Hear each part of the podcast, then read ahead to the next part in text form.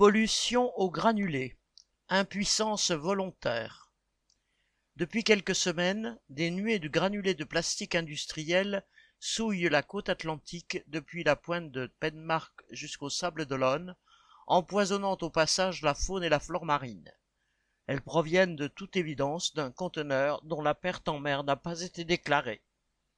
Ces granulés de quelques millimètres de diamètre sont la matière première de toute fabrication industrielle d'objets en plastique de la bouteille de soda aux pièces spéciales pour l'aéronautique.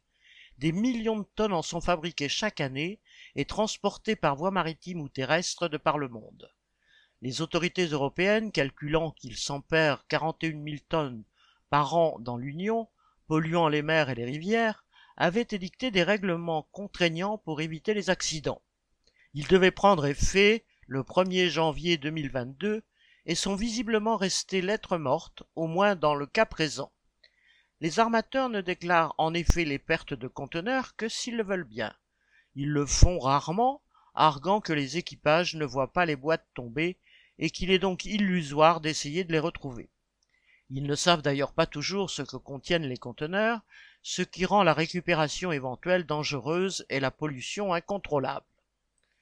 Tous les Macrons du monde, passés, présents et futurs, se gargarisent au vert chaque matin et promettent monts et merveilles, transitions et circuits courts.